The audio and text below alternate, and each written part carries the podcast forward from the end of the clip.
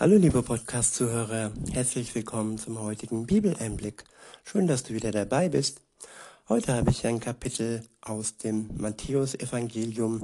Es ist das Kapitel Nummer 6.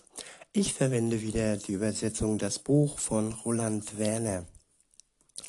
Ab Vers 1 heißt es, Bemüht euch darum, dass ihr mit euren gerechten Taten nicht darauf aus seid, andere zu beeindrucken.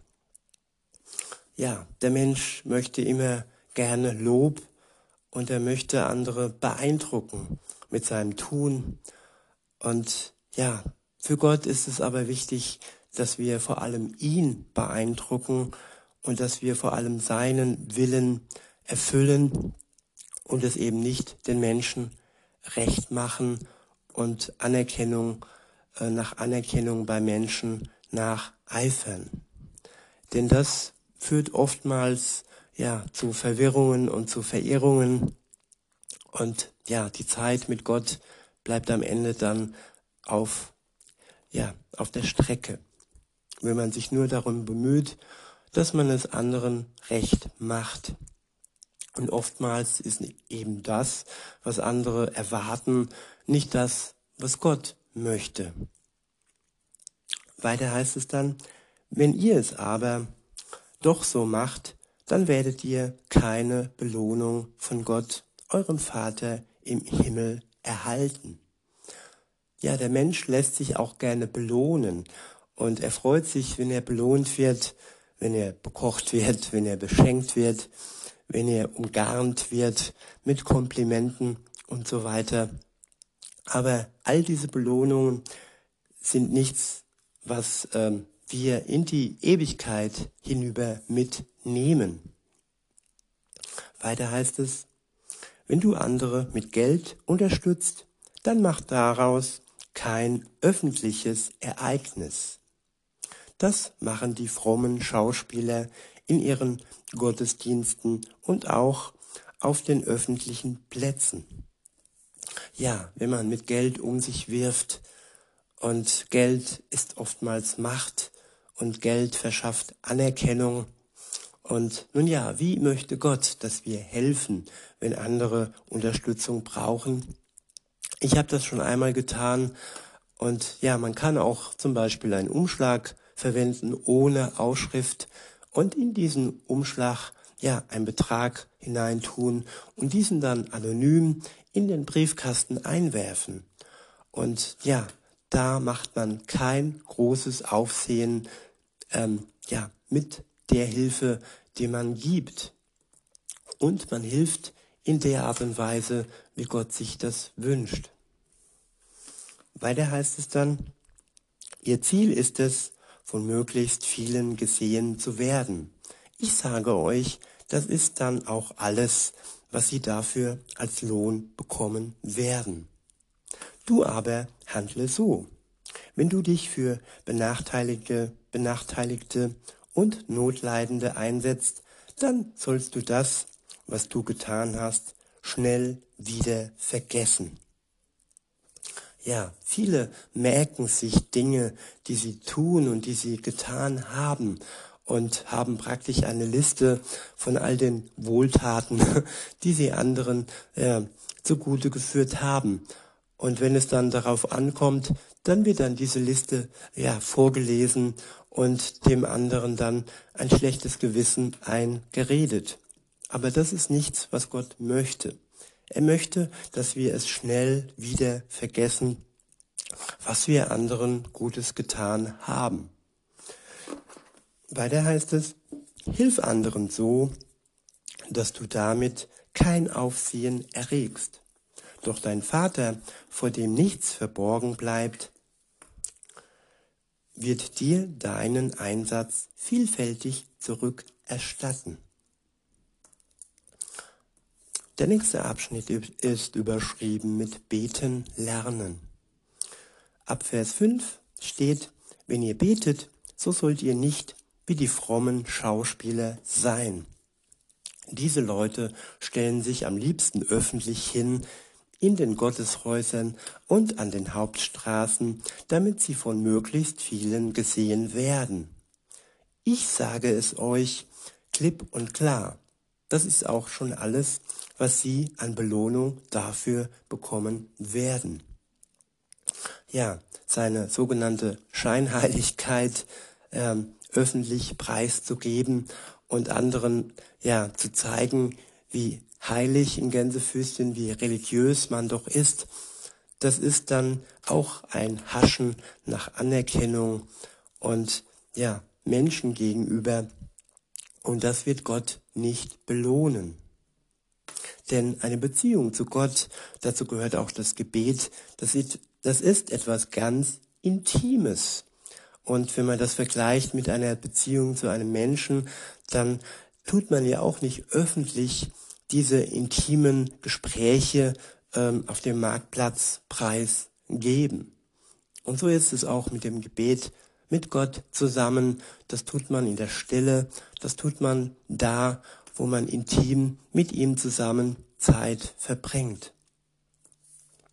Weiter heißt es, wenn du also beten willst, geh in eine Abstellkammer in deinem Haus und schließ dann die Tür hinter dir zu. Ja, das habe ich auch in den letzten vier Wochen gemerkt, dass man einfach sich Ruhe verschaffen sollte mit Gott. Und wenn man das nicht tut, wenn man keine intimen Momente mit Gott hat, dann wird man mehr und mehr schwächer, ausgelaugter und man verliert jegliche Kraft. Und ja, wenn man nicht die Möglichkeiten hat, wenn man keine Abstellkammer oder man kann auch sagen, einfach einen Platz für sich hat, wo man abschließen kann, wo man für sich sein kann, ja, dann fehlen überhaupt schon mal die Voraussetzungen, um mit Gott eine Beziehung dauerhaft zu, zu pflegen. Ich lebe zum Beispiel in einem kleinen Apartment und da ist es nicht möglich. Und das war mir auch eine Lehre. Weiter heißt es, dort kannst du mit deinem Vater im Gebet sprechen, denn er ist schließlich auch im Verborgenen anzutreffen.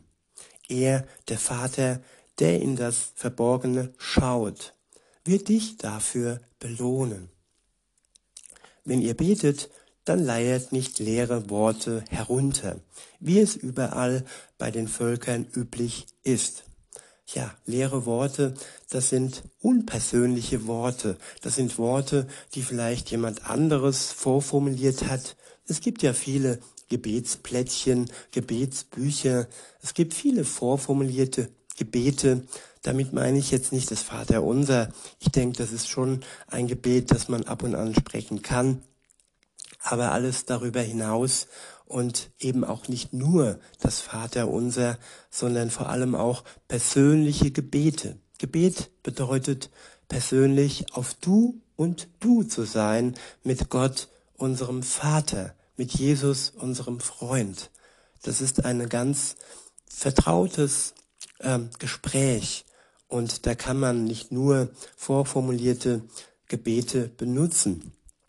Und ich denke auch nicht nur ähm, ähm, das Vaterunser. Es ist hoch, es ist heilig und aber trotzdem ist es etwas, was uns vielleicht hilft, in das persönliche Gebet hineinzukommen eine Einstiegshilfe für das tägliche Gebet vielleicht, aber es sollte nicht alles sein, was wir mit Gott zu bereden haben. Weiter heißt es, die Menschen anderer Nationen glauben, dass sie deshalb auf Erhörung hoffen können, weil sie so viele Worte machen. Ja, viele Worte. ja, es gibt so viele Klischees, und sie stimmen nicht immer. Ich will es aber trotzdem mal sagen, ein Mann ein Wort und ja, eine Frau ein Wörterbuch. Nein, das ist ein Klischee, das stimmt nicht. Aber man könnte es auf den Mensch an sich ummünzen. Es gibt auch Männer, die sind wie Wörterbücher. Und äh, wenn man wie ein Wörter, Wörter, Wörterbuch, Wörterbuch ist, sorry, jetzt habe ich es langsam, dann heißt das nicht, dass Gott das mehr schätzt als Menschen, die einfach ihr Seufzen, auch wenn das nur in der Stille passiert, Gott weitergeben. Manchmal ist es so, da fehlt einem einfach ein Wort, da fehlen einem die Worte. Und Gott hört aber auch unser Seufzen. Er sieht tief hinein in unser Herz, sieht unsere Verzweiflung. Und wenn wir diese Verzweiflung nicht in Worte ausdrücken können, dann können wir trotzdem mit Gott kommunizieren. Es geht nicht um viele Worte, darum geht es hier. Weiter heißt es, macht es ihnen auf keinen Fall nach, denn euer Vater weiß, welche Bedürfnisse ihr habt, schon lange bevor ihr überhaupt angefangen habt zu beten. Ja, Gott kennt uns durch und durch. Und er weiß es schon, bevor wir es überhaupt aussprechen. In Vers 9 steht dann, das soll euer Gebet sein. Du, unser Vater, hoch erhaben im Himmel, dein Name soll uns heilig sein. Deine Herrschaft komme, dein Wille geschehe, auch hier auf der Erde, wie dort im Himmel. Unser tägliches Brot gib uns heute und nimm von uns all das, was uns belastet, die Versäumnisse und die Schuld. In gleicher Weise vergeben wir auch denen, die an uns schuldig geworden sind.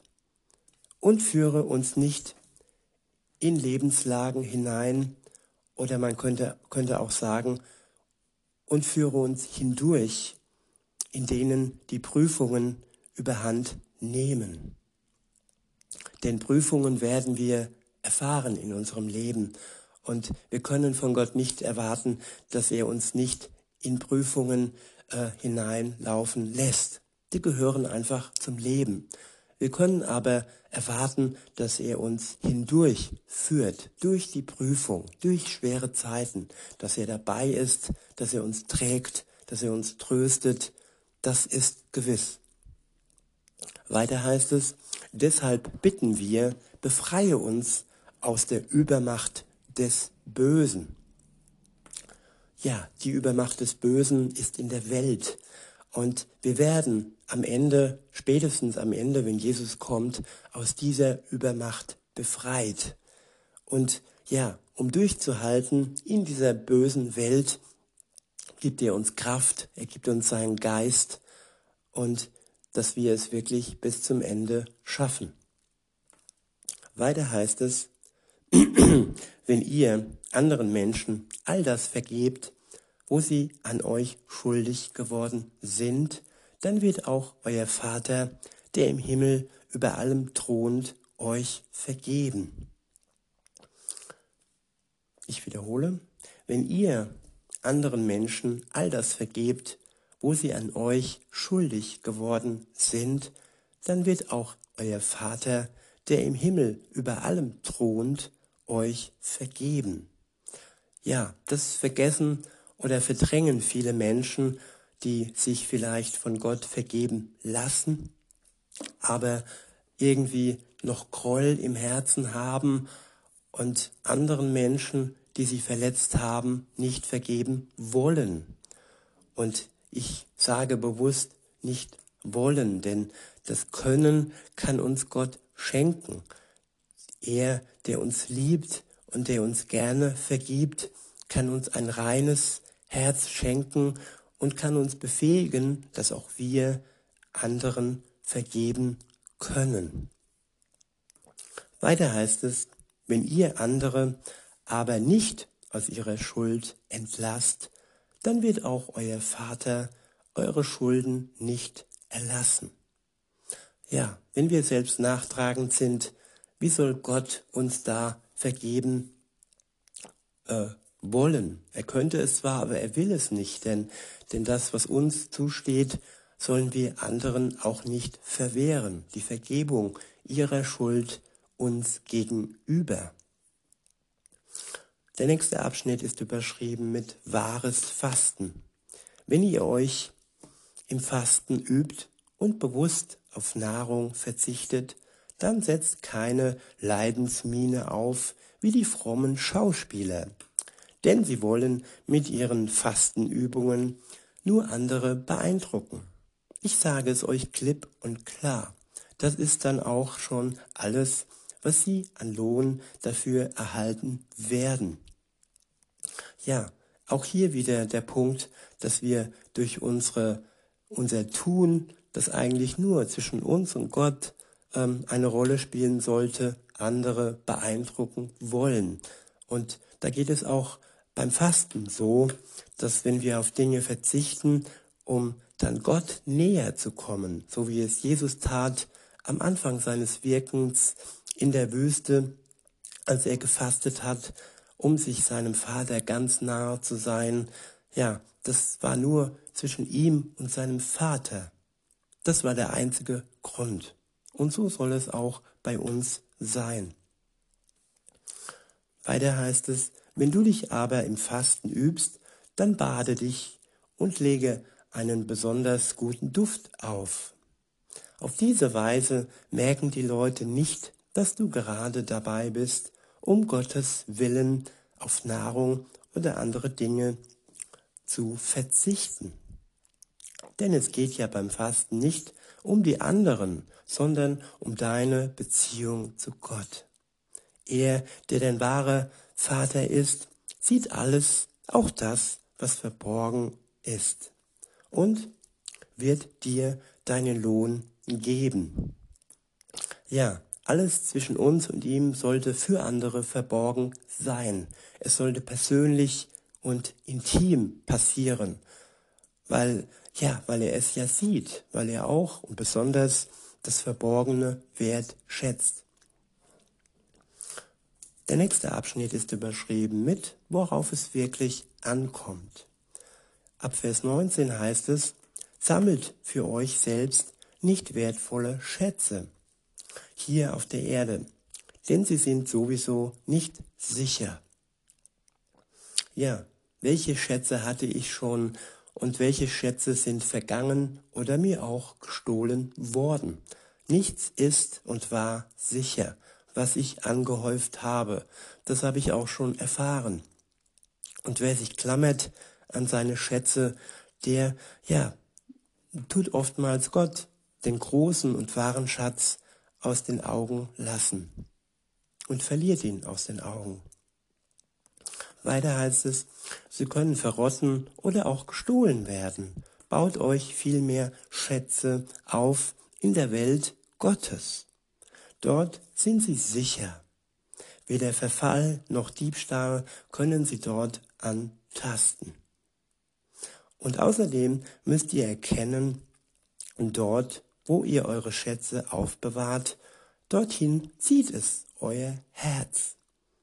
Ja, wenn unsere Schätze nur in der Welt sind, dann ist unser Schatz in der Welt auf die Welt fixiert. Und wir verlieren den Draht zu Gott. Und ja, das habe ich auch in den letzten vier Wochen erlebt. Ich hatte einen Schatz in der Welt und habe den größten Schatz, nämlich die Beziehung zu Gott, aus den Augen verloren. Und er, er war bei mir, er war treu, er stand zu mir und wartete, bis ich wieder anklopfte und wieder seine Nähe gesucht habe. Weiter heißt es, denkt einmal über den menschlichen Körper nach. Bei ihm ist es so, das Auge ist die Lampe, die alles erleuchtet. Wenn dein Auge gesund ist, und seine Aufgabe gut erfüllt, dann bedeutet das auch, dass dein ganzer Körper vom Licht durchleuchtet ist. Wenn aber schon dein Auge durch Bosheit getrübt ist, dann bedeutet das, dass auch dein ganzer Körper voller Dunkelheit ist. Wenn so der Teil von dir, der eigentlich für das Licht geschaffen ist, stattdessen ein Werkzeug der Dunkelheit, der Dunkelheit geworden ist, dann hat die Dunkelheit es geschafft, alles in ihren Bann zu ziehen. Ja, wenn wir durch unser Auge die Dunkelheit in uns aufnehmen, wenn wir das Licht, wenn wir Jesus nicht ansteuern, nicht anfixieren und wenn wir sein Wort nicht in uns aufnehmen, nämlich es ist das Licht. Wenn wir wirklich nur uns auf anderes fixieren, dann wird der Rest unseres Körpers, unser Herz, unsere Seele auch verdunkelt. Weiter heißt es, kein Mensch ist in der Lage, sich für zwei ganz verschiedene Auftraggeber einzusetzen. Ja, wer gibt uns den Auftrag? Wer ist unser Boss in unserem Leben? Und wenn es zwei ganz verschiedene Auftraggeber sind, die zwei ganz verschiedene ähm, Wege und Ziele ansteuern, dann wird uns das zerreißen. Und hier geht es auch um Beziehungen, die äh, Menschen ähm, ganz unterschiedliche Wege ansteuern. Wenn wir das tun, dann werden wir uns zerreißen. Weiter heißt es, er wird entweder den einen bevorzugen und dessen Aufträge schnell und zuverlässig ausführen oder des anderen. Nur einen von beiden wird er, wenn es darauf ankommt, ernst nehmen. Ja, manchmal müssen wir uns entscheiden, wen wir ernst nehmen. Und wenn wir Gott in unserem Leben nicht mehr ernst nehmen, weil der andere Auftraggeber, die andere Auftraggeber uns ganz ähm, Gott entgegengesetzte Aufträge gibt, dann ja, wird es leider nicht zum Ziel führen. Weiter heißt es, ihr könnt keine Diener Gottes sein, wenn ihr gleichzeitig der Macht des Geldes, dem Gott Mammon, verfallen seid. Der nächste Abschnitt ist überschrieben mit Leben unter Gottes Fürsorge. Ab Vers 25 steht, Deshalb sage ich euch, zermartert euch nicht mit Sorgen darüber, ob ihr genug zum Essen haben werdet. Macht euch auch keinen Kopf darüber, was ihr anziehen könnt. Denn euer Leben besteht aus viel mehr als der Nahrung und auch der Körper ist mehr wert als die Kleidung, mit der ihr ihn schmückt.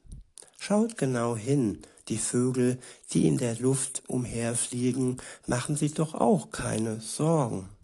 Sie sehen nicht selbst, sie bauen sich keine Rücklagen auf und sammeln die Nahrung auch nicht in Vorratskammern.